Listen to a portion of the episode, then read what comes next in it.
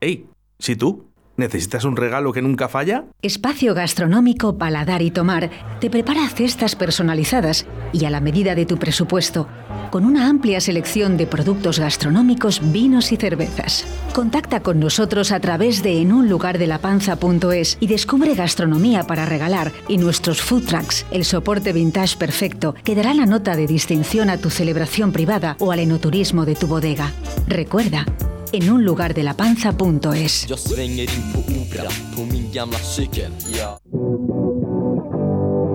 En un lugar de la panza, con David Villorejo y María Ángeles Paniagua.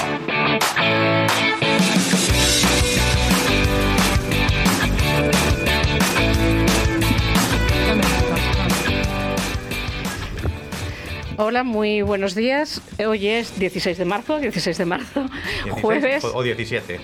No, no, es 10, 18, es 18, Anda, es eh, 18. eh, Estamos buenos todos. Es que nos hemos quedado en el día del cumpleaños del técnico. Eh, Nos hemos quedado en el día del cumpleaños del técnico, que sí le volvemos a Ay, felicitar ay. otra vez. Hoy es 18, jueves, eh, estamos en un lugar de La Panza, muy, muy bien acompañados, muy bien acompañados. Y buenos días, David. Buenos días. Tenemos aquí un problemilla con los cascos. ¿Ya, Iván? ¿Bien? Pues sí, perfecto. Eh, bueno, buenas noticias. Hemos terminado con el certamen de Un lugar de la panza. Tenemos ganador. ¿Cómo se llama? Se llama Agustín. eh, los apellidos todavía no me ha dado tiempo a aprendérmelos. Agustín el ganador, eh, Juan Manuel el segundo premio y Nicolás, eh, que es desde Buenos Aires, el tercer premio. Ha sido el, el único representante internacional. Pero bueno, siendo el, el primer año que, que lo ampliamos a Sudamérica, pues tan contentos. Y Bárbara, la ganadora de la categoría homenaje a Quevedo. Bueno, me imagino que ya está en marcha el libro, ya está en marcha. A ver si este año lo podemos celebrar en condiciones. A ver, a ver, eh, mm, la idea, el libro este año se va a retrasar un poquito. Vamos a hacer la entrega de premios como siempre en mayo junio y el libro vamos a esperar a después del verano porque bueno, pues los restaurantes acaban de abrir, las bodegas han tenido pues eh, menos eh, trabajo que, otros años y, vamos a dar un poquito de, cancha a los principales eh, valedores del libro que son esos restaurantes y bodegas. Me voy a entretener cinco minutos en una nota de prensa que me ha llegado de mis amigos poetas. Hay un maratón poético el domingo, que es el día de la poesía. Es un maratón con fines benéficos para recaudar fondos para la Fundación FAST, que es una fundación que se dedica a investigar un síndrome de esas enfermedades raras, el síndrome de Angelman. Creo que hay únicamente 800 niños en España que lo padecen. Ya sabéis que se denominan enfermedades raras porque hay muy pocos casos y es muy complicado investigar, porque investigar para un medicamento para poca gente encarece mucho. Y como digo, es un maratón poético, se llama La sonrisa de un ángel, está organizado por desconfinados, perversos, una, una emisora amiga que no es competencia y que tú la conoces, la emisora de Pedrajas, y un programa que se llama eh, La guerra y sus mundos. Se retransmitirá eh, por, el canal de esta, de esta emisora, del canal YouTube, y yo animo a todo el mundo a que, a que se acerque. Habrá poesía y actuaciones. Y vamos con música. No, falta, no faltaremos. eh, bueno, vamos a presentar primero que eh, hemos, Perdón, hemos vamos dicho, a presentar que voy a acelerar. Hemos dicho que Iván no, no escuchaba por los cascos, pero no hemos dicho todavía quién, quién era Iván. Hoy contamos, eh, tal y como hemos eh, comentado en redes este, esta semana, contamos en este espacio pues, con tres auténticos fenómenos de la gastronomía y de los vinos que están al frente de empresas tan reconocidas como Restaurante Damaso, Bodega Desa de Canónigos o Los Zagales, Guavisabe, La Mejionera. Sin más, pasamos ya a saludarles. Eh, Desa de Canónigos, buenos días, Iván. Buenos días, sí, encantado, vaya, vaya elenco de, Va- vaya cartel de- de- picadores. Y, y de, y de amigos, además, Efectivamente. a los que admiro. Restaurante Damaso, buenos días, Damaso. ¿Qué tal? ¿Cómo estáis? Y por segunda vez en estos micrófonos, eh, Toño Zagales. Buenos días, Toño. ¿Qué tal? Buenos días a todos, muy buenas. Bienvenidos a los tres.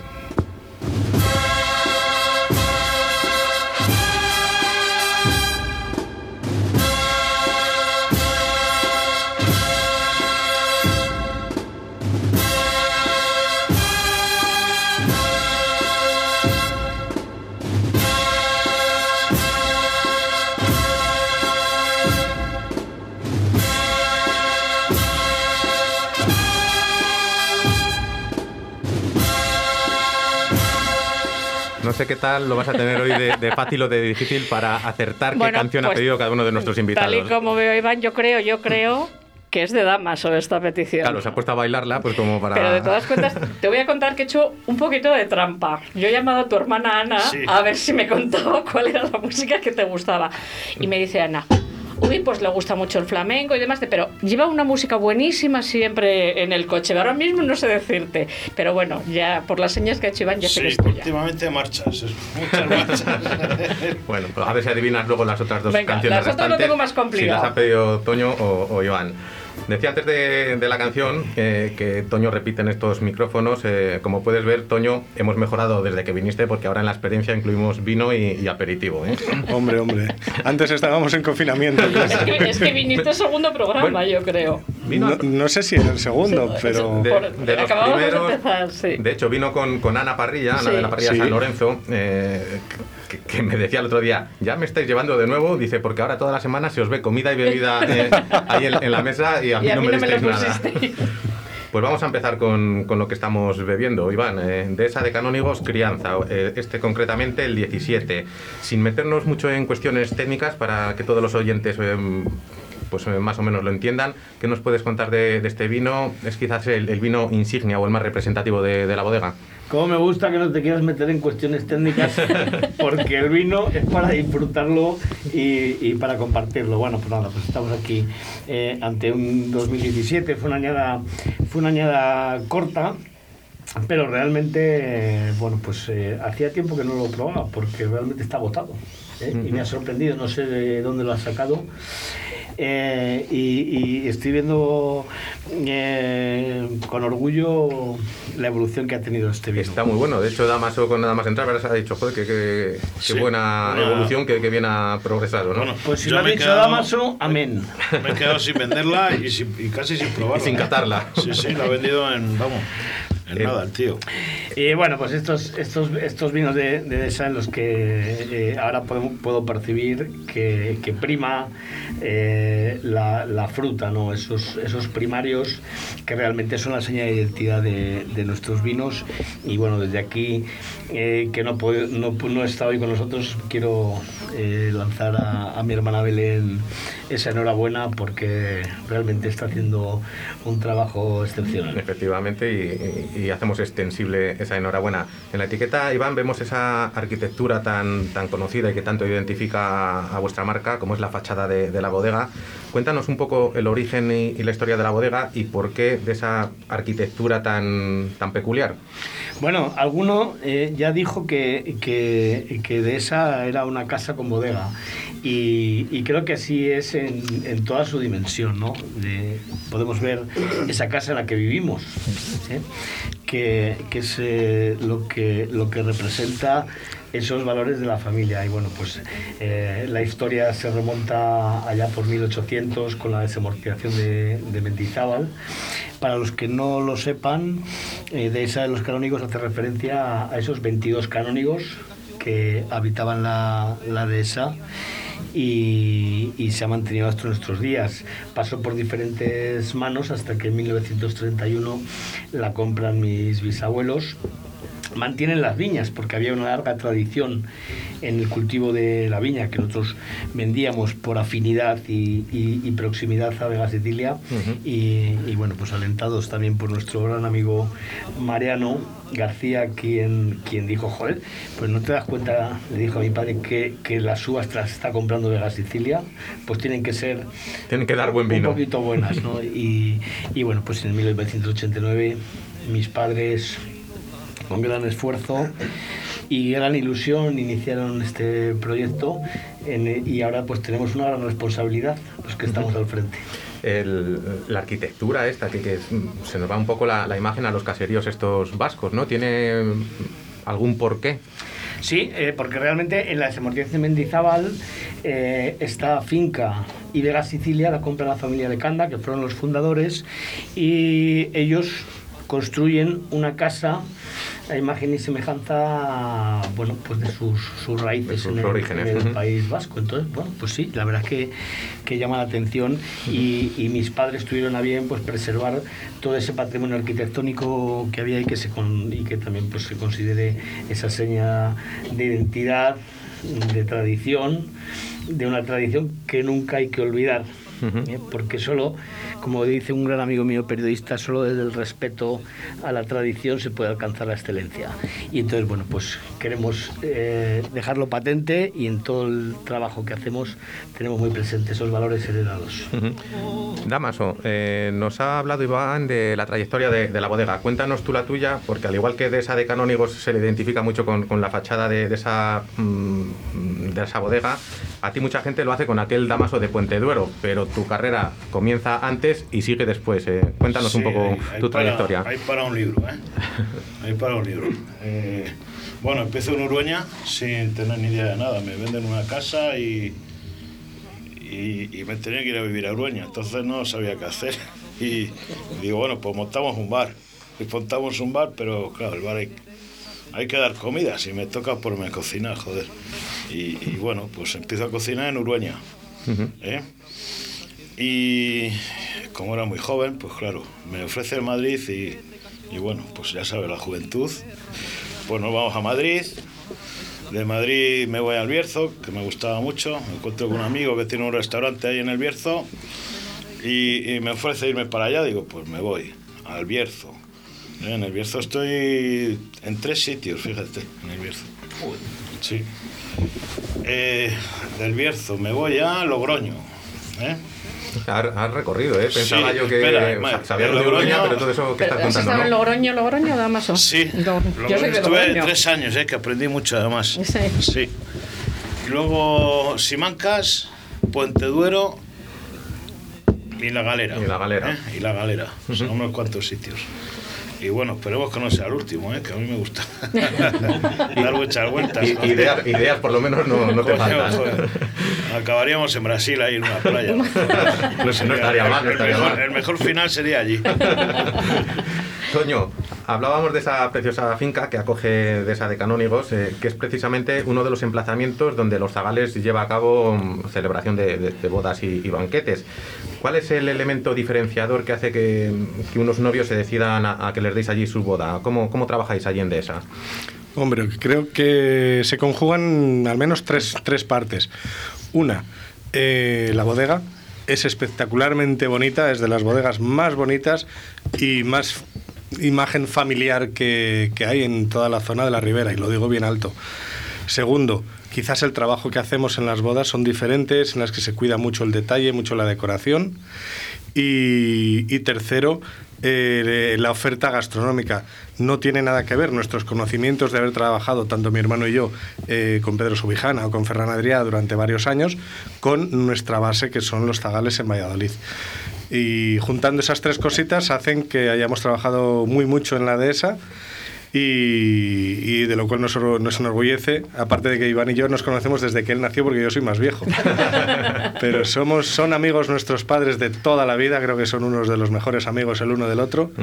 Y así ha trascendido a los hijos, eh, por los cuales tenemos mucha amistad con Belén, con Marta, con Luis y con Iván. Oye, si me, si me permites, bueno, pero fíjate que hace, hace la, a la amistad que, que la hay, ¿no? Pero nosotros nos dedicamos al vino, que es lo que sabemos hacer, y cuando, cuando realmente, bueno, pues surge esa oportunidad, eh, nosotros lo que pretendíamos era ponernos en las mejores manos. Y con independencia de esos lazos que nos unen desde tanto tiempo, tengo que decir que, que ha sido un camino de éxitos y que a nosotros nos aporta mucho el, el contar con grandísimos profesionales. Eh, con Damaso también he hecho alguna cosa. Sí, hemos hecho un, un evento, dos eventos, sí. Entonces, eh, de, de zapatero a tus zapatos y, y- y de verdad que engrandece el trabajo que nosotros hacemos el contar con gente como vosotros. Imagino que este año el tema bodas de momento complicado, Toño. Bueno, tenemos la temporada completa y vamos a ver cómo empieza. Se nos han cancelado las de mayo, las de junio y las dos primeras de julio. eh, principalmente porque eran novios de fuera, de Madrid, no podían venir, tenían invitados de Estados Unidos, sí que pueden ir a la Comunidad de Madrid, pero no pueden venir a Valladolid. Entonces, bueno, eh, la política en este caso no nos ayuda nada y sin meternos en ese fango, porque es un fango, vamos a intentar trabajar este verano, a ver cuántas podemos dar. A ver qué se puede hacer. Eh, Damaso, acaba de comentar Iván que, que, en ocasiones tú también has utilizado la, la finca Sí, para, para algún evento, eh, porque tú también eh, trabajas ese, ese segmento de, de eventos externos. eh, en Vega Sicilia, por ejemplo, también llevas a cabo catens, ¿no? El- Sí. Lo que es el tema bodas, ¿no te ha dado nunca por meterte? Estamos intentando arrancar un proyecto de cara al año que viene en la galera. Ajá. Sí, sí, porque bueno, el negocio va a cambiar y necesitamos Desde luego, eh, tocar otros palos. El sí. entorno, el entorno es bonito, Sí. es muy bonito. O sea, Sí, estamos a ver si el año que viene, a ver si este año ya, de cara a septiembre, tenemos todo acabado y podemos ir enseñándolo para el año que viene, claro. Sí. Lo que comentabas antes, que, que ideas no, no te han faltado nunca. eh, la última de ellas, o, o al menos la que yo conozco y que has arrancado recientemente, antes de que os dejasen abrir los restaurantes, eh, esa iniciativa llamada Lo que coma Damaso, eh, basada en, en comida para llevar a casa. No sé si sigues con ello o a raíz de... No, lo hemos cortado. Una vez que os han Sí, permitido sí, abrir, sí. lo habéis cortado. ¿Qué tal ha funcionado? Y en Pues ha qué consiste? funcionado bien. Bien. Bien, ha funcionado bien. El cliente ha respondido muy bien.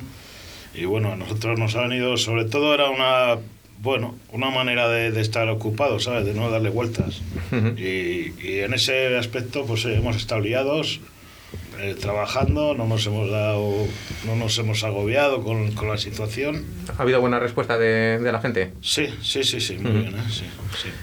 Iván, eh, teniendo un escaparate como ese, pues, esa bonita finca de la que hablamos, eh, imagino que, que el tema enoturismo, visitas a bodega, lo, lo trabajéis y, y lo explotéis bastante, ¿no?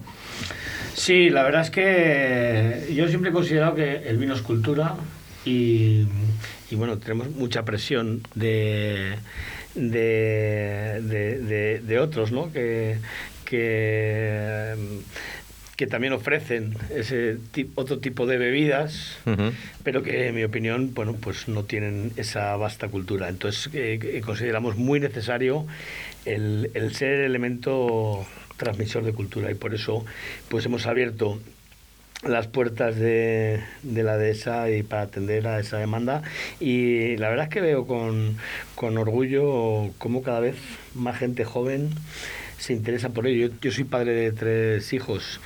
Los míos ya, ya prueban el vino mojado con pan, ¿eh? que no sé si se puede decir. ¿eh? Pero, pero creo que, que tiene muchos elementos que, que, que enriquecen mucho a las personas, a la gente joven y por eso bueno pues también queremos contarlo, enseñarlo y sobre todo transmitir experiencias. ¿Las tenéis ahora mismo disponibles? ¿Tenéis abiertas visitas a- o, o con el tema este COVID aún no? Abrimos este fin de semana. Este, ah. Este fin de semana con las restricciones que nos marcan, pero sí, vamos a abrir. Creo que hay que ser un poco optimista eh, y, y mirar al futuro y, y- y, bueno, pues todo mi equipo está deseoso de, de empezar, de abrir. Y bueno, vamos a, a empezar y esperemos que esto vaya tomando otro rumbo y podamos celebrar muchos éxitos. ¿Qué necesitaría, Iván, eh, Ribera del Duero para potenciar el, el enoturismo, tanto como otras zonas de España, mm, como puedan ser Rioja o Jerez, que siempre son las que se ponen de, de ejemplo? Buena pregunta. Unión. Unión. Unión.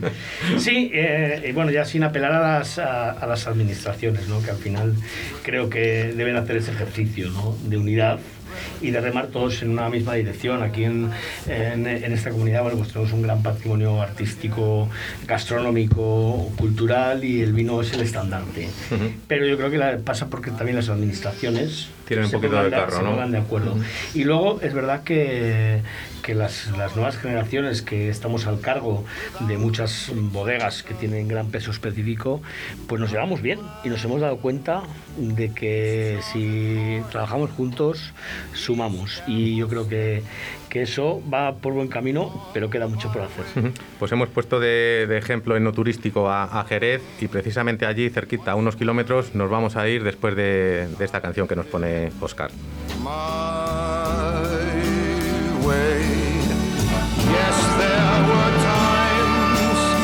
I'm sure you knew when I bit off more than I could chew.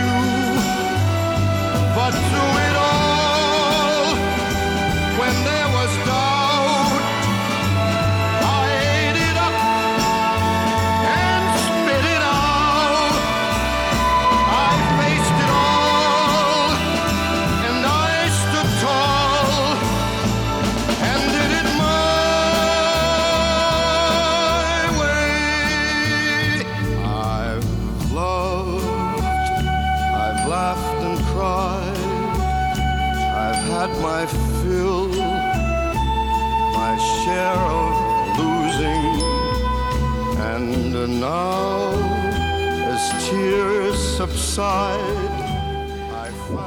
Ángeles, eh, ¿qué- este, este tema, A ver, ¿qué, qué- qué te inspira? Eh, yo creo que es Iván. Más, hacia Iván Yo creo más que ha hacia sido? Iván el de a mi manera. Nada, solo, solo, bueno, solo vas a acertar damas o no vas a acertar otro porque el último ya por descarte. Ya, por desgaste. O sea que no. Bueno, yo, yo como sé que te, que te fijas mucho, estás muy atenta a todo, he bailado para despistarte.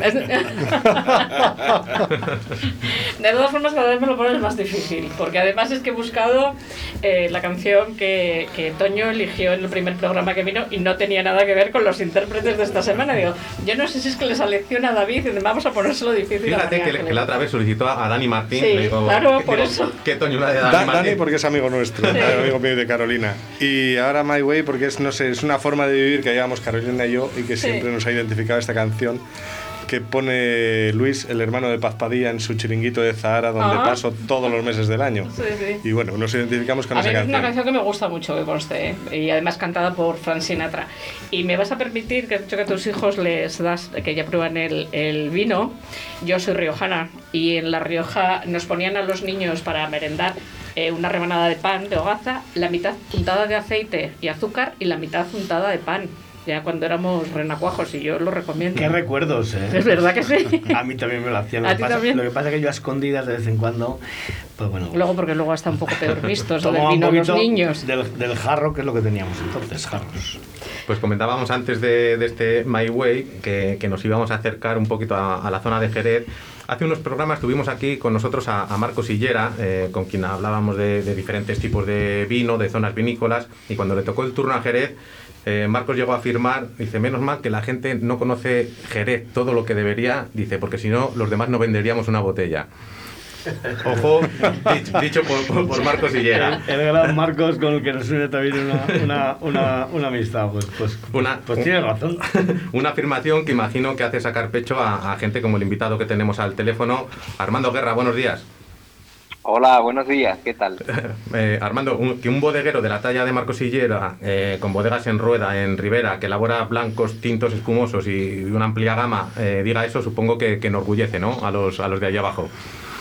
Bueno, enorgullece, sorprende y además te hace también tener la sensación de que no, no estás llevando todo lo bien que debería tu comercialización. Esa es la verdad. Ah, bueno, sí, ta- ta- también- también está el otro punto de vista, tienes razón. Recuerdo, eh, lo, he, lo he contado esto mil veces, cuando hago a veces formaciones, de, sobre todo de no turismo, eh, eh, yo utilicé en el proyecto de Guerrita, cuando empecé con el Guerrita, hice un pequeño proyecto de negocio, plan de negocio, y, y puse en la primera página una frase que aparecía en una guía de viaje a Naya Touring, era aquella guía, de, ya me imagino que no se editará ni siquiera, era una guía de enoturismo de Anaya Touring, y decía cuando llegaba a Jerez, cuidado que llegamos a Jerez es mencionarlo y se me pone la piel como, como- de gallina. De gallina. ¿no? Es como si fuera día de cobro, decía. Eh, Jerez es una de las grandes regiones del mundo eh, a nivel enológico, pero parece que ellos no se han enterado. y era pues un poco lo mismo que, que lo que dice Marco Villera. Estamos como, como todavía por descubrir el potencial que hay en la región probablemente. No te he preguntado, Armando, pero me imagino que nos atiendes desde Sanlúcar de, de Barrameda, ¿no? Sí, Eh, sí, sí, aquí estoy. Allí, allí diversificas tu actividad entre la, la taberna que acabas de mencionar, la taberna del Guerrita, tu dedicación a Bodegas Barbadillo y la más reciente que es la puesta en marcha del llamado Club Contubernio. Háblanos primero de qué es eh, y cómo nace la taberna del Guerrita y, cómo entras a, trabajar para Barbadillo. Sí, el, el Quejita es una taberna familiar que fundó mi padre en el 78 y en el año 2008, pues en unos almacenes que había, montamos una salita de cata pequeña, estable y una tienda de vinos especializada en el marco de Jerez, que no existía ninguna en el año 2008. Eso era lo sorprendente. Pues estaba- era un momento todavía, hoy ha cambiado mucho las cosas, 12, 13 años después, ¿no? pero en aquel momento era como una idea un poco innovadora montar una tienda de vinos en el marco de Jerez. Esa sala de cata ha tenido mucha actividad, la tienda también ha funcionado como punto de encuentro de los amantes del marco de Jerez. Después en el año 2015 pues tuve la oportunidad de incorporarme a, Bo- a Bodega Barbadillo en un proyecto precioso que consistía en desarrollar las altas gamas, en rebuscar dentro de las soleras antiguas nuevos productos que fueran adecuados a las nuevas tendencias. Era un proyecto muy interesante en el que me incorporé y donde llevo trabajando cinco años, todo, todo ah, con Montserrat Molina, que es la, la directora de producción y, y la que le da sentido enológico a, a la- a las ideas que yo he podido aportar humildemente a la empresa. ¿no? Y y Contubernio, que es la tercera, bueno, sale de- del contexto del Guerrita. El, el Guerrita siempre ha tenido esa parte pequeñita al fondo en la trascienda donde atesoramos un poco lo que hacen todas las bodegas de la región. Eso ha hecho que fuéramos eh, incorporando aficionados al marco de Jerez de toda España, que nos pedían vino periódicamente eh, y, y después pues lo hemos intentado ordenar creando un pequeño club de, de vinos del marco de Jerez. Ujú. Eh, Estamos aquí en el estudio, Armando, con, con los restauradores eh, Damaso y Toño Zagales y con el bodeguero Iván de, de Dehesa de Canónigos. Tanto Toño como yo somos socios desde hace un año o así de, de Club Contubernio. Por cierto, Toño me lleva un mes preguntando que cuándo viene la- la- el, el nuevo pedido. Es verdad, felizmente somos socios desde hace tiempo y como me lo bebo tan rápido, lo echo de menos. Por eso pregunta, te preguntaba el otro día, oye, ¿cuándo nos llega el nuevo pedido? To- Todavía falta hasta Oye, mayo, ¿no, Armando? ¿O cuándo es el siguiente? Claro, lo primero que tengo que daros las gracias por el, por el interés en lo que hacemos aquí. De verdad, nosotros tenemos una, es una pequeña frustración. Yo creo que es compartida por casi todos los elaboradores del marco de Jerez, todas las bodegas, las clásicas, también los, jóvenes elaboradores. Pensamos que tenemos que ser más didácticos con lo que hacemos en la región. Los vinos que hacemos aquí son, son raritos porque tienen fórmulas de crianza muy específicas y tienen su propia terminología. Y, y cuando uno termina creando un club como este y se suman aficionados al mundo del vino de, de toda España, pues la verdad es que de verdad se siente muy, muy honrado y muy esperanzado, esperanzado de que lo que hacemos de verdad puede tener una, un sentido, ¿no? Que, que no, no hacemos vinos que se han quedado en, en un contexto marginal, sino que bien explicados, bien seleccionados, tienen posibilidades de, de ser disfrutados por personas de cualquier sitio, no solo por nuestro contexto cultural de aquí o por un, o por un británico que está acostumbrado a beber medium dry, ¿no? No es eso, no, no hay que sacarlo de, su, de sus cajones, de su encajonamiento y ofrecerlo a, a nuevos amigos. La, la siguiente edición caerá por mayo, sí. Es verdad que, que nos hemos dormido un poco porque la última fue fue hace ya un tiempo, pero Ah, mira, tenías razón, entre Toño, una y otra hay trabajo, así que hay que esperar, hay que esperar. Oye, eh, soy Iván, encantado de saludarte. Y Yo eh, te, te quería hacer una pregunta. ¿Qué méritos hay que hacer para pertenecer a ese club? Bu- Buena pregunta, mira, te le iba a hacer yo. ¿Qué, qué, qué- qué requisitos eh, o, o cómo se accede al Club Contubernio, Armando? Mm, tener buen gusto, básicamente. tener, tener curiosidad por vinos que son, eh, ya os he dicho antes, raritos, extraños. Nosotros tenemos un, un número máximo que realmente no queremos pasar porque intentamos que las botellas que se incluyen en las selecciones eh, sean especiales de alguna manera, que no sean muy comerciales, porque eso al final le quita interés, ¿no? Si son vinos que uno puede encontrar en cualquier sitio, gran parte del interés no, no, no, no existe, ¿no? Y claro, también entendemos que hay un número de botellas máximo en el que nos tenemos que mover para mantener ese nivel de exclusividad, pero todavía, todavía podemos incorporar. Estás a, estás a tiempo, Iván. Tendrás, O sea, que- tendrás que- noticias mías. de hecho, luego, luego, Iván, vas a probar un, un vino de Contubernio. Oh, qué lujo. Te- decías, Armando, que, que te sientes honrado por, por la iniciativa. Me imagino que, claro, tiene que ser muy gratificante para ti, eh, porque lo que estás haciendo mm, no es una, no una cata ciega, sino una venta a ciegas. La gente no sabe qué, qué botellas le van a llegar a casa, son elegidas por ti, y cuando abrimos la caja descubrimos es- esas etiquetas. eh, lo que digo, que me imagino que, que gratificante el hecho de que la gente deposite esa confianza, ¿no? Tú, tú dices gratificante, a mí me parece casi delirante. Es una. Pero bueno, tiene una, es verdad que eh, funciona así. Yo hago las selecciones y las comparto y la gente recibe una caja que no, no sabe qué incluye. Y entiendo que la única justificación de que eso haya terminado de esta manera, funcionando de esta manera, pues pasa porque ha sido un crecimiento muy pausado. O sea, nosotros empezamos con Contubernio en el año 2017, 18, no recuerdo bien, pero eran 45 personas en aquel momento. Y bueno, entiendo que el nivel de, de satisfacción ha sido siempre alto, entonces eso ha ido incorporando amigos de amigos y, y así ha funcionado. No, un, un extraño que se enfrenta a, a- a la frialdad de una publicidad online no aceptaría seguramente esas condiciones. Vamos, eh, sería raro, ¿no? Hay, por un lado, un trabajo hecho en el Guerrita, donde llevamos 12, 13 años recibiendo a gente en las catas, relacionándonos, intentando ser mu- muy permeables, mm, amables con el visitante, supiera mucho, supiera poco. Siempre ese ha sido un poco nuestro ánimo allí. Y por otro lado, esta, esta, esto, este trabajo cómplice que han tenido los socios anteriores a la hora de explicar a la gente que lo que metíamos en las cajas me- merecía la pena, ¿no? A, a- a todos ellos les tengo que estar agradecido porque si no hubiera sido así seguramente no, no funcionaría. Y en los últimos días, Armando, has hecho, nos has hecho llegar una información eh, sobre un nuevo concepto que se llama consubernio, con S. Eh, ¿En qué consiste esa nueva propuesta? Pues en, en- yo digo que quitarme una espinita y, y es un ejercicio de antiombliguismo, así lo, he- lo he, lo he descrito. Mira, te- Buena descripción, ¿eh? Nosotros, al, al principio, durante los primeros 6, 7 contubernios, metíamos siempre una botella de fuera del marco de Jerez, porque nos parecía interesante, ¿no? Por eso, por, por evitar mirarse solo al ombligo uno. Lo que pasa es que después metíamos cosas muy extrañas, un frizzante del Piamonte, un blanco de Rioja, no recuerdo, un monopol clásico de, de Cune, ¿no? Cosas que Gramona, un, un espumoso de, de Gramona. Bueno, fuimos metiendo cosas que nos parecía que tenía alguna conexión siempre con Jerez o ni siquiera en algún caso, porque el frizzante de Piamonte evidentemente no tenía ninguna conexión con Jerez.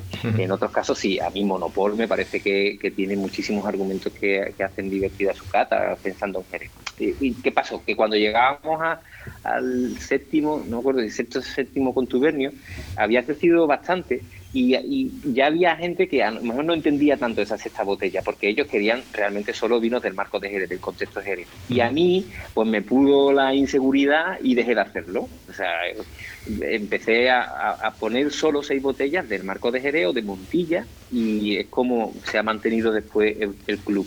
Pero eso no hacía que cada cierto tiempo a mí me apareciera una botella que me parecía interesante meter en las cajas, ¿no? Pues, eh, elaboradas por amigos, palominos hechos en el Bierzo, como en el caso de Titín, eh, vinos que se fermentan en una bota de amontillado en el caso de Galicia, de Yago Garrido, vinos de Montborgó, Nicole, elaborados en Jurá, que, que también tienen ese argumento del velo.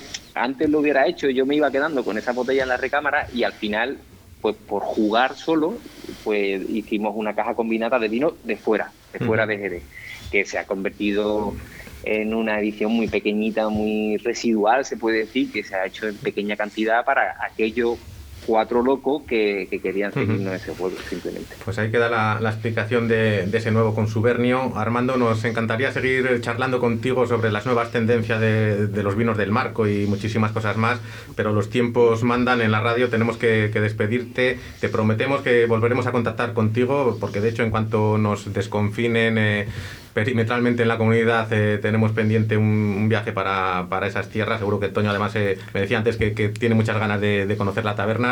Sí, Toño. Sí, tengo ganas de conocerla. Mucho gusto de saludarle a través de la radio. Y no sé si tiene. much- mm, bueno, si ha probado mucho nuestros vinos, pues yo defiendo mucho lo nuestro. La próxima vez que baje, hablaré con Iván para bajarle algún de esa de los canónicos. Cuente con ello, que está muy bueno. Pero súbete algo de vuelta. Eso digo. o, o que venga, o que venga Armando y nos traiga algo bueno. Bajaré, bajaré. Jornadas de toma y daca, lo podemos llamar. Yo,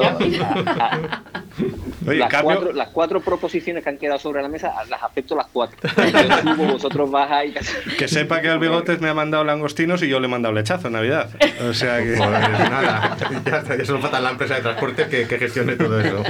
Eh, Armando, muchísimas gracias. Te- mira, tenemos pendiente también que venga por aquí Juanma Terceño, que sé que es, que es buen amigo tuyo. Cuando venga te, te daremos otro toquecito y, y charlamos más, ¿vale? Muchísimas Pues un gracias. placer, ¿eh? Gracias, Venga, Armando. adiós. Adiós. Si tú, ¿Necesitas un regalo que nunca falla? Espacio Gastronómico Paladar y Tomar te prepara cestas personalizadas y a la medida de tu presupuesto, con una amplia selección de productos gastronómicos, vinos y cervezas. Contacta con nosotros a través de enunlugardelapanza.es y descubre gastronomía para regalar y nuestros food trucks, el soporte vintage perfecto que dará la nota de distinción a tu celebración privada o al enoturismo de tu bodega. Recuerda, en unlugardelapanza.es. Jag svänger in på Opera på min gamla cykel Ja Sonaba esa mención al espacio Paladar y Tomar de Tudela de Duero y a esos food truck eh, que el otro día me decía nuestro técnico Oscar que no sabía lo que era un food truck, dice, lo he tenido que, que buscar. Pues bien, en, un- en una de las últimas comidas en, en Damaso, en, en la sobremesa, me decía Damaso, David, voy a montar un food truck aquí en el, en el jardín y cada semana voy a dar un bocadillo diferente. Y bueno, además el tío se puso a idear ahí en el momento, voy a hacer uno de lengua con pimentón y aceite de oliva en, cha- en pan de bueno. chapata. Eso- eso se avisa, Va- ¿eh? Vamos, no, acabábamos de comer y casi casi nos, nos volvió a dar hambre solamente de, de los tres o cuatro bocadillos que, que nos dijo que, que iba a hacer. La, la cabeza nunca le para al tío. Pues te voy a decir una cosa, un, un food truck, de- vamos, a mí me parece una, una idea, un, un puntazo. Lo acompañas de las patatas de, de las mejilloneras de, de Toño y en otro food truck unos, unos vinos, unos de esas de canónigos y ya tenemos el, el A ver, sagrado a ver. ¿eh? David, que eh, eh, Oscar no lo sabía y hay muchos, muchos oyentes que no saben lo que es. Cuéntales lo que es. Bueno, un food truck es un término in- inglés, eh, es camión de comida. Entonces, pues son esos, cuando viajamos fuera, sobre todo en, en Bélgica, en Europa se llevan mucho, en, en Londres los hay fijos en las calles. Lo que pasa que aquí en España eh, falta esa legislación que les permita estar en un sitio fijo, te dan como mucho permiso para ferias puntuales, para un día aislado, y, y los hay muy variados. Les hay que ofrecen cafés, eh, suelen ser de productos exclusivos, cafés, gofres, eh, un sándwich, unos helados, hasta de pizzas, he visto alguno con un horno de pereruela dentro. O sea, es un formato que da mucha versatilidad a esa comida callejera y que yo creo que ahora son, podrían legislar, porque precisamente el estar en la calle, al aire libre, sin aglomeraciones, pues ahí hay un, un nuevo segmento que, que quizás sea el momento. Fíjate que ahora lo veo, eh, hay una feria que es la feria por antonomasia eh, sectorial del vino, que es la, la que se celebra en Düsseldorf, y, y- y- y los, las 5.500 bodegas aproximadamente que estamos ahí representadas, comemos... Coméis comida callejera, ¿no? comida En callejera en los food truck. Ujú. Así Pero que- es lo pues- típico de las películas americanas que salen los abogados Eh, trajeados y se comen un perrito un caliente perrito, una en, hamburguesa. la, en la calle. Bueno, lo de las hamburguesas también te lo he oído decir en alguna ocasión, Damaso, de Sí, un... yo hace, fíjate, yo hace ya 10, antes de irme a Puente Duero, ¿eh? estuvimos a punto de, de meternos en un tinglado de estos. Me lo enseñaste, Hace sí, 13 era alargada, la- sí. Sí, sí, Sí, la, correcto. la sí. típica caravana plateada esta Esa, esa, esa, americana, esa, ¿no? Sí, Esa. bueno. Sí. Lo que pasa es que teníamos que vivir de, de- de otras cosas, claro, eso no es negocio. Bueno, pues, si no. no. tuviera que vivir de ello, lo montaba. No lo dejes en el, en el olvido y, y este verano que tiemblen las noches de Santa Ana. Iván. De todas formas, lo que dice, lo que dice David, yo creo que ahora es el momento para, para este tipo de negocio porque nos van a obligar a estar en la calle. Yo desde, yo desde luego lo tendré en cuenta para, para mis actividades. Anímate, Antonio. Tú, Iván, estás tomando notas para medias. todos. Cuenta, cuenta conmigo, Mira, cuenta con- conmigo, en con- serio. Con Toño, un acompañamiento del bocata, esas patatas de, de la mejillonera. Bueno, bueno. To- to- Toño, ¿qué, qué tienen esas patatas que, que, aparentemente son tan simples, pero están tan ricas y reconocidas por todo el mundo? ¿Cuál es el secreto de, de esas patatas? Pues yo creo que tienen, como bien ha comenzado la charla de hoy Iván, tradición. Tradición familiar, algo con lo que empezó mi padre hace 52 años. Tiene una salsa muy rica, muy adictiva, en el buen sentido de la palabra, lo digo. Ujú. y, y tiene el buen hacer y el, y el cuidar el producto, porque es una simple patata, pero bien cuidada y bien tratada, sacamos las patatas bravas de la mejillonera. A mí se me Así ocurren es. muchas cosas de las que tú haces para ese food truck. Patatas no, solo, no solo las patatas. Bueno, no, el- hay, el- hay- el- hay- Anímate, hay Iván. otras muchas cosas. Y el, y el sushi del wabi sabi, fíjate. Anímate, Iván, y nos vamos a recorrer Ay, ay. España. co- Al lío. A ver qué se lo explica a las familias. Hablabas, eh, Toño, de, de tradición eh, en el tema de las mejilloneras y, y de sus patatas, eh, y precisamente de tradición también eh, van, van los zagales. Eh, por cierto, me comentabas fuera de micrófono que ibas a llevar a cabo una pequeña reforma o restyling, pero manteniendo siempre esa tradición, ¿no? ¿Qué, Mm, Sí, después de hablar con mi hermano, hemos determinado que tras 12 meses desde el marzo del año 2020, muchos en números rojos, al mal tiempo, buena cara. Hay que seguir apostando por la tradición, creo que es algo que jamás pasará de moda y es el momento quizás de darle ese cambio a los zagales en cuanto a imagen, a mobiliario, a, a establecimiento, sin volvernos locos, porque las lentejas tienen que seguir siendo lentejas y los judiones judiones, pero sí hay que creemos que es el momento de hacer un cambio en cuanto a la vajilla, en cuanto a la presentación, en cuanto al suelo. Bueno, es un establecimiento que lleva 25 años, que tiene solera y como decía antes, la tradición no pasa de moda, pero sí que hay que actualizarla.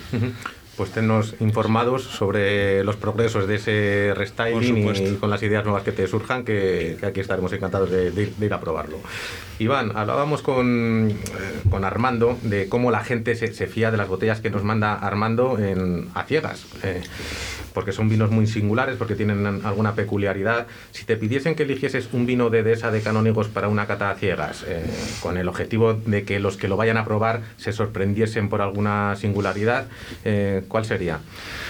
Me lo ha puesto muy fácil, porque mañana es el Día del Padre y, eh, y hemos mm, eh, querido honrar tantas cosas que nos ha dado mi padre con un, el segundo gran reserva que se elabora en, en Dehesa de los Canónigos del añada del 2010, que para mí ha sido súper especial. La 11 se llevó la fama, una añada cálida, golosa, pero la 10 eh, tiene una delicadeza muy especial. Y, y la verdad es que yo creo que es un, un buen momento, vamos, es un, un vino que yo, sin duda, eh, seleccionaría para, para esa difícil Para una cata a ciegas, ¿no? Quizás el más difícil de acertar, tal vez, de, de toda la gama que hacéis en una cata a ciegas, sea el albillo. Bueno, el albillo, queda mucho camino por recorrer. Yo estoy muy contento. Precisamente esta mañana hemos estado catando el albillo del 2020. Creo que es momento de, de poner en valor una variedad y hacer las cosas bien. Y me refiero a que no caigamos en la tentación de que primen los términos económicos eh, frente a, a- a- a ofrecer un, un producto que yo creo que tiene mucho recorrido.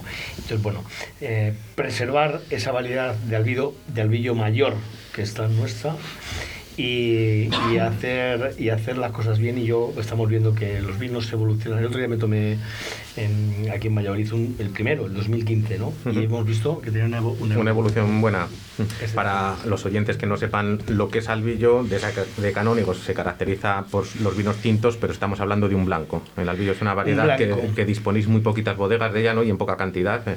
Muy poquita. En, eh, se concentra mucho en, en la ribera de Burgos. Hay más y era una variedad que se encontraba intercalada en las eh, viejas viñas y que se utilizaba como complementaria a la, a la tempranillo, bueno, pues que corregía eh, lo que podía corregir ciertas, ciertas cosas, ¿no? Como, como, como acidez en algunos años y que ha permanecido y que es, y que es muy nuestra. Dentro del nuevo pliego de condiciones de Ribera del Duero se ha autorizado para elaborarla amparada bajo esa indicación o esa denominación de origen y, y creo que se pueden hacer grandes cosas, hay que ir despacio y hacer las cosas bien. Eso yo creo que es, que es importante. Fundamental. Eh, se acerca la hora de comer, eh, vamos a, a estimular un poco lo- los estómagos. Damaso, ¿cuáles son los platos más representativos tuyos, esos que siempre mantienes estés donde estés? Imagino que los callos son, son uno de ellos. ¿Y qué estás ofreciendo en el menú actual? Pues sí, los callos siempre. Me parece que me han faltado en, en tres años o en, sumando Puente Duero, en 13 años un día, nada más, ¿eh? Y nada más, no, no, de verdad, no, no me han fallado nunca. Eh, platos que siempre tenemos, productos que siempre tenemos, a lo mejor la alcachofa, procuramos te- mantenerla durante toda la temporada, ¿eh? casi ocho, ocho meses. El arroz es un plato que siempre está. Los arroces, yo, yo, yo es que lo, lo digo siempre, para mí los arroces de, de Damaso son probablemente los mejores de, de Valladolid. Mm, Estás ahí, siempre te digo que te pegas ahí un poquito con, con Palmi, Ah, con la pe- con- con la Palmi, como dices tú, pero, pero sí, para mí los arroces sean de lo que sean, eh, siempre imprescindibles. Pues quizá eso, ¿no? Los callos, los arroces. Y ahora vamos a ver si ponemos los caracoles. ¿eh? Vamos a poner los caracoles de moda. Bien, bien. Oye, te he visto una torrija hace- esta semana en Vamos a dar redes una vueltecita. que tiene, sí, tiene sí. una pinta... Sí. Pero este año vamos a por los caracoles. ¿A por los caracoles? Sí. Pues venga, tiramos, seguimos tirando de, Hoy les coméis, hoy les coméis, Perfecto. ¿eh? Hoy les veis. Es que de aquí nos vamos directos para allá. Iván, uno de vuestros lemas es eh, antes uvas que cubas. Em, para la gente del mundo del vino creo que queda bastante claro el mensaje pero aquí no soy, no soy eh, gente muy variada, que, que quizás no sean tan especialistas en, en, vino o que se estén iniciando. Cuenta qué queréis decir eh, con ese lema o afirmación y de, y de dónde procede. Bueno, de, procede de, de, mi padre, pero es que además se ha convertido en un sustinto tratado. Eh, lo tenemos muy presente. Mi padre siempre ha tenido esa máxima eh, por lema y los vinos los hacemos de, de uvas, son el, el, el, germen de lo que luego podemos disfrutar. Entonces eh, tenemos que tenerlo, lo tenemos muy presente en Dehesa y, y, es fundamental para conseguir el, estos vinos. Oye, ¿cómo se afecta el nuevo trazado de, de, la autovía? Que por fin parece que después de tantos años de, de idas y venidas ya está establecido. ¿Os afecta de alguna manera en especial o no? Pues yo creo que nos afecta positivamente, nos sí. pasa, nos pasa de, de, refilón y bueno, yo evidentemente eh, cuando hay un bien de interés general, eh, pues, pues siempre hay algún damnificado, ¿no? Mm. pero, pero creo que es una arteria que recorre Castilla y León de este oeste y que es fundamental las comunicaciones y máxime cuando lo que queremos es potenciar ese turismo de calidad del que podemos que atesoramos y del que podemos presumir. Las comunicaciones son fundamentales. Ahora os pilla más cerquita de que del tratado del desdoblamiento o similar Sí, nos pilla muy cerquita porque además la, la, la, la, rotonda que va a dar salida a la carretera de Pesquera o de Renedo Pesquera está en la entrada a San Bernardo. ¿no? Uh -huh donde se encuentra el magnífico monasterio del siglo XII de Santa María de Balbuena y, y bueno, pues, pues nos, va, nos va a venir bien. Igual hay que poner un food truck ahí en la salida para anunciar... Aunque sea de bocadillos de jamón, pero... Hablábamos de los arroces de, de Damaso eh, y he de decir que, que yo a Iván eh, le conocí en, en, en, Menade, en las arrozadas eh, famosas de Richard, no sé si fue la, la, primera o la segunda, aquí tuvimos hace unos meses a Richard y, y a Jesús Cifuentes. Mm, me gusta cuando coincidís de dos bodegueros que mantenéis ese, ese feeling, ese buen rollo, como puede ser el, el caso de, tuyo con, con Richard. Incluso eh, en tu web, en la página web de esa de Canónigos, tu hermana Belén, la directora técnica y enóloga, da las gracias a figuras, una las has mencionado antes, eh, Manolo García, eh, Mariano. A, al señor Mariano e incluso al padre del de propio Richard, a Antonio Sanz. Sí, bueno, sembraron el germen, fueron los, eh, los mentores de, de mi hermana, tanto Antonio, que estuvo elaborando junto con Mariano en los inicios el vino desde 1989 hasta el 98 que se incorporó Belén y bueno, pues eh, esa, esa relación ha trascendido a lo personal y, y, y, bueno, pues te presumimos de, de, disfrutar de esos vinazos que hace Richard y aparte que es un crack. ¿eh? Toño sí, lo, sabe muy bien porque te, tenemos un chat, sí. un chat muy divertido en el que están grandes figuras de, de del vino también y, y, y, de la hostelería. Creo que de ese chat nos ha hablado Marcos Sillera, sí, tal vez. Lo dijo Marcos Sillera todos los No sé si es el mismo, pero lo dijo. Para ese hay, mismo, hay, que hacer, hay que hacer, bueno, está Marcos, pero parece que sí que hay que hacer muchos méritos. ¿eh? Pero bueno, creo que es hoy... como de contubernio. Es más, más difícil que contubernio. Tenéis muchos clubes exclusivos, me parece a mí. So darling, save the last dance for me. Oh, I know that the music's fine, like sparkling wine. Go and have your fun, laugh and sing. But while we're apart, don't give your heart to anyone. And don't forget who's taking you home and in whose arms you're gonna be. So, darling, save the last dance. for. Iván, te vamos a poner una pista de baile. Ya, ya, sabes quién la ha pedido, No, sí, ¿no? sí, además por descarte. Pero vamos, me gusta verte disfrutar tanto de la música que te gusta. Sí, además esa, esa canción habla de vino en alguna parte y, y, y, incita a disfrutar, a bailar, habla de amor y creo que todos tenemos muchas ganas ahora de, de, de, disfrutar de una canción como esta. Mira, te voy a presentar un proyecto que igual te interesa. Eh, está al otro lado Beatriz, buenos días. Hola, buenos días. Eh, retomamos la conversación del jueves pasado, que tuvimos problemas técnicos. Eh, sí. Voy a recordar a los oyentes que Beatriz eh, se ha lanzado a un proyecto, yo ya lo tildé de locura, ha abierto en Valladolid una escuela de náutica. ¿Cómo lo veis? Oh, wow. ha abierto una, una escuela de náutica que se llama Mareando y ella junto a, a Carlos, su pareja, pues se han, se han puesto pues a esto, a, a- a hacer una escuela de náutica. Cuéntanos otra vez un poco la base del proyecto. Sí. Bueno, pues lo primero, buenos días y muchísimas gracias por dejarnos participar de nuevo de, por, los problemas que tuvimos el, jueves pasado.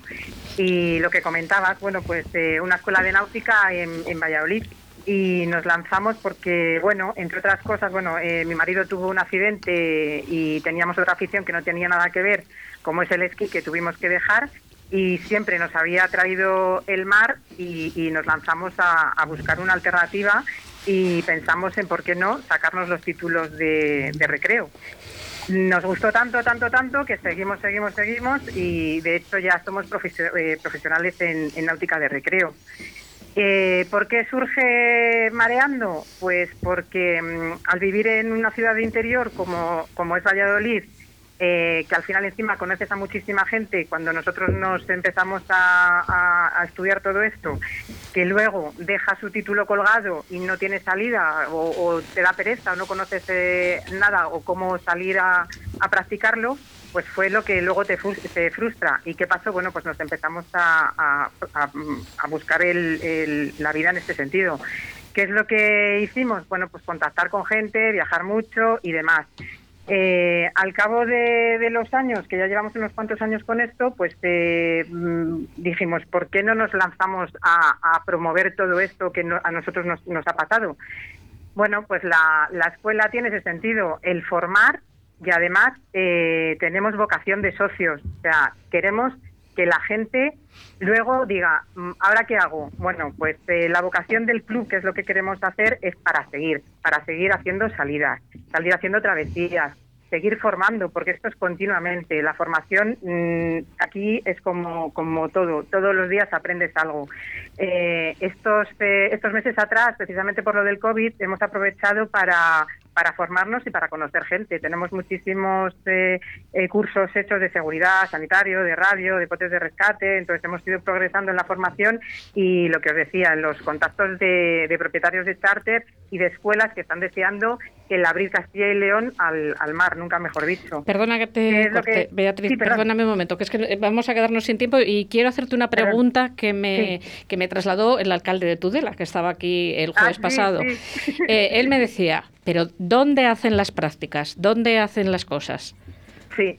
Bueno, la formación la hacemos presencial porque nosotros la parte online, eh, como ya lo vivimos, eh, queremos que sea presencial en lo máximo posible, con flexibilidad totalmente horaria y nos adaptamos al perfil de- del alumno por las necesidades laborales que pueda tener o, y demás ocupacionales.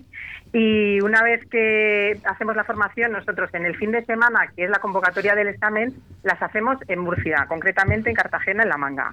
Ese fin de semana de- del examen eh, te vas ya con las prácticas hechas y con las certificaciones que necesitas. Luego ya tramitas tus eh, títulos, tu, tu- tu- tu- perdón, tu titulación y demás. Pero vamos, que, eh, que- ¿por qué lo hacemos allí? Porque entre otras cosas tienes prácticamente el 95% del tiempo asegurado, que es lo bueno para hacer una práctica que no cojas miedo. Porque si la haces en otro sitio, pues lo tienes a lo mejor un poco más complicado por el tiempo. Sí, porque Por eso Santander lo- nos pilla un poco más cerca, pero es complicado. Me dice David, Eh, mi compañero, que te quiere hacer una pregunta. Beatriz, el- la semana pasada Sí. nos quedó pendiente que, que estaba diciendo yo cuando perdimos la conexión que coincidimos bastante en redes sociales en el tema gastronómico. Sé que te gustan los, los restaurantes y, y- y los vinos, además les das visibilidad. Y, y aquí todos los eh, nos quedan cinco minutillos de programa solamente y todos los Sí. días eh, terminamos preguntando a los invitados que están en la mesa que porque nos recomienden un restaurante y un vino que no sean los suyos. Entonces vamos a empezar contigo para que ellos se lo puedan ir pensando. Eh, Beatriz, dinos un restaurante de, de Valladolid o de donde quieras eh, que te guste y, y un vino. Pues es muy difícil, pero bueno, yo la parrilla de San Lorenzo Mira, hemos hablado antes de, de Ana precisamente que quiere venir porque no la pusimos ni vino, ni queso, ni nada. Pues eh, yo la parrilla de San Lorenzo lo primero y vino pues eh, de esa que está muy rico. Bueno, Eh, mira. lo siento, pero es una debilidad y luego también eh, yo soy muy de rueda también con verdejos ahí cualquiera me gusta. No tengo, es que todos son muy buenos. Tenemos una zona privilegiada, la verdad. Eh, Beatriz, yo te voy a seguir invitando aquí que nos vayas contando cómo va este proyecto, pero ahora mismo me marca el tiempo. Dinos, por favor, dónde pueden los oyentes encontraros. Pues eh, mm, físicamente nuestra sede va a estar en, la calle Costa Blanca 11, en el lateral de Carrefour 2. Y eh, ahora mismo la visibilidad que tenemos máxima es en la página web, que es www.mareando.eu, info, el correo info arroba mareando.eu y el teléfono 616 88 11 28 y luego en las redes sociales en todas estamos con arroba mareando náutica. Ahí estamos para lo, lo que queráis. Que tenemos una oferta de lanzamiento para la convocatoria que va a empezar el examen mes a finales de junio y en abril empezamos, a finales de abril empezamos con, con la formación ya. Pues yo animo a todos los oyentes. Iván está tomando nota, Iván ya está de, de esa de los canónigos, ya está tomando nota para ponerse en contacto con vosotros. Muchísimas gracias, Muchísimas gracias. Beatriz. Un abrazo muy fuerte a, a Carlos y seguimos en contacto. Muchas gracias. Igualmente, gracias, a Gracias, todos. Beatriz. Adiós. Si tú necesitas un regalo que nunca falla, Espacio Gastronómico Paladar y Tomar te prepara cestas personalizadas y a la medida de tu presupuesto, con una amplia selección de productos gastronómicos, vinos y cervezas. Contacta con nosotros a través de enunlugardelapanza.es y descubre gastronomía para regalar y nuestros food trucks, el soporte vintage perfecto que dará la nota de distinción a tu celebración privada o al enoturismo de tu bodega. Recuerda, min gamla cykel. Ja. Hablábamos con, con Beatriz que nos recomendase un restaurante y ahora lo harán nuestros invitados, pero nos quedan nada, dos o tres minutitos de, de programa. Pero no quería dejar de, comentar una iniciativa que vi anoche en las redes sociales de, Damaso, en la que tiene mucho que ver el, número 8, ¿no? Damaso, cuéntanos en qué consiste. Bueno, es, el 8 es para que, para que todo el mundo toque una botella de vino. ¿eh? Al final, conseguir una botella de vino, 8 copas, ¿no? Igual es, igual es mucho. Son- es, eh, lo que vamos a hacer es ocho, una cata vertical con 8 añadas de Vega Sicilia, de Balbuena, 8 platos y 8 personas. ¿no? ¿Qué día y...? Lo hacemos el jueves, está completo. Este- ah, ya no, este jueves no, el, el jueves de la semana que viene. ¿eh? Y ya la, la tienes completa, ¿no? completo, ocho personas, ocho vinos, eh, ocho añadas de, de Ocho Balbuena. aña- Ocho añadas de Balbuena, una vertical. Pero bueno, es ¿Eh? un, una cosa que se seguirá haciendo con el resto de las bodegas. Aquí ya estamos tramando. Pues, Ya- pues- ya estáis tramando Sí, sí, sí, ya sí. sabes, la, la siguiente o cuando cuadre, La con, siguiente con ya, de está, esa. ya sabemos cuál va a ser el vino. Eso está claro. Pues ya que estamos contigo, recomiéndanos que nos queda poquito tiempo un restaurante que te guste y un vino. No, Mira. no vale de esa de canónigos, ¿eh? Vale, no, mira, restaurante te voy a decir eh, Casa Pacheco. Ay, qué bueno. ¿eh? En vecinos que ha estado hace poco comiendo y yo he estado comiendo en su casa y, y- y me lo he pasado fenomenal. Muy a gusto, un tío, además un tío maravilloso. Un- José Antonio, uno de los restaurantes que más me sorprendió el, el año pasado.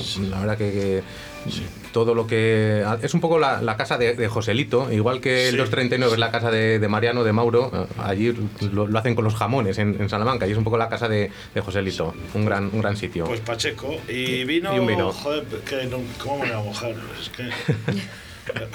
Yo, yo, un clarete de cigales, por ejemplo. Venga, ¿eh? pues me un clarete. ahora, en primavera. En Uno primavera, fresquito. un clarete de cigales. ¿eh? ¿Quién continúa, Toño o Iván? Venga, Bueno, Iván, dale. De verdad, créeme, no es demagogia. Pero tengo que recomendar Wabi Sabi. Yo soy una gran aficionado al japo y es lo mejor que me olí. Y voy a recomendar los, los callos, entre otras cosas de Damaso. Lo siento, pero tiene que ser. Venga. así. Y un vino, un Rioja. ¿Vale? Me voy a tirar por Rioja y me acabo de acordar de mis amigos de la familia Muga, un Torre Muga, por ejemplo. Muy bueno, mira, pues habíamos hablado del Wabi Sabi para el food truck, ya lo has rematado con la, con la recomendación. Toño, eh, Yo toca. un restaurante hoy me iría a un buen amigo mío que se llama Javier Estevez con la tasquería en Madrid. Aunque no te guste la casquería, hay que ir a probarlo. Es flipante. Y un vino que me, que me enamora es un vino adorado de Richard, de Menade. Para mí, que soy amante de los vinos del sur, aquí en Rueda también tenemos vinos muy buenos. de esa tipología, muy bueno, sí señor. Pues se nos Pues, ha ido pues la vamos hora, terminando. Me vais a permitir que hoy me quede con este buen ambiente que ha habido en la, en la emisora. Nos lo hemos pasado muy bien. Muchísimas gracias a los tres, Toño, Damaso, Iván. Cuando queráis volver, yo encantado de la vida. Yo creo que tú también, David. Pues ya ves, como parece que no. De- Sufriendo. encima ahora nos vamos a comer a Damaso, pues, Pues sufriendo. ¿qué vamos a decir? Hasta el jueves que viene. Muchas Hasta gracias, jueves. Oscar. Gracias. Pero desde que llegó a mi vida no le tengo miedo a nada. Solo quiero despertar y ver que vuela otra mañana. Entre sábanas de besos perdidito en su mirar. Porque hace que la primavera se quede todo el año floreciendo en mi escalera. Jugando como niños que al llegar la ventolera sueltan sus cometas al sol. Felijando y colecciono golondrinas en las nubes, universos que caben en su mirada, ya no hay más. La luna está desesperada.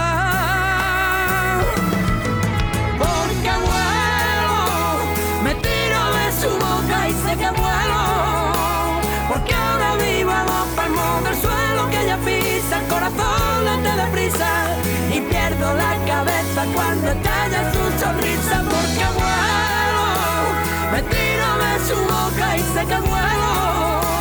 Porque ahora vivo a dos palmos del suelo que ella pisa, el corazón late deprisa y pierdo la cabeza cuando estalla su sonrisa.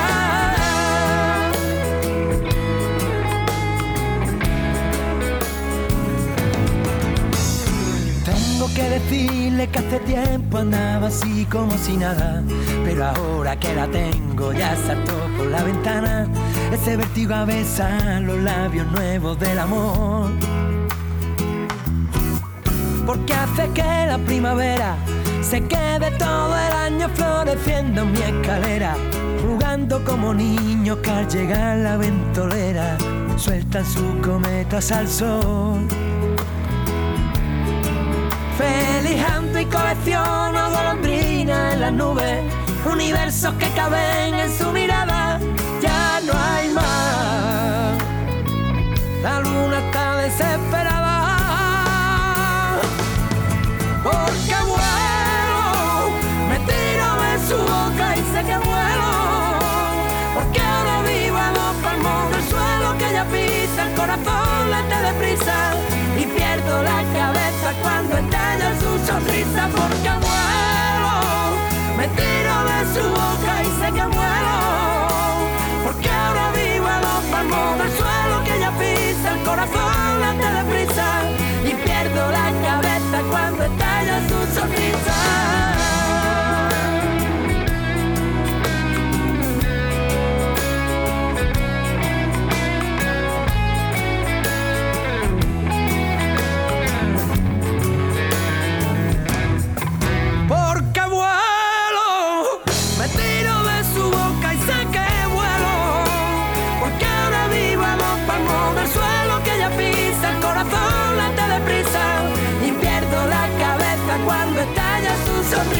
porque vuelvo.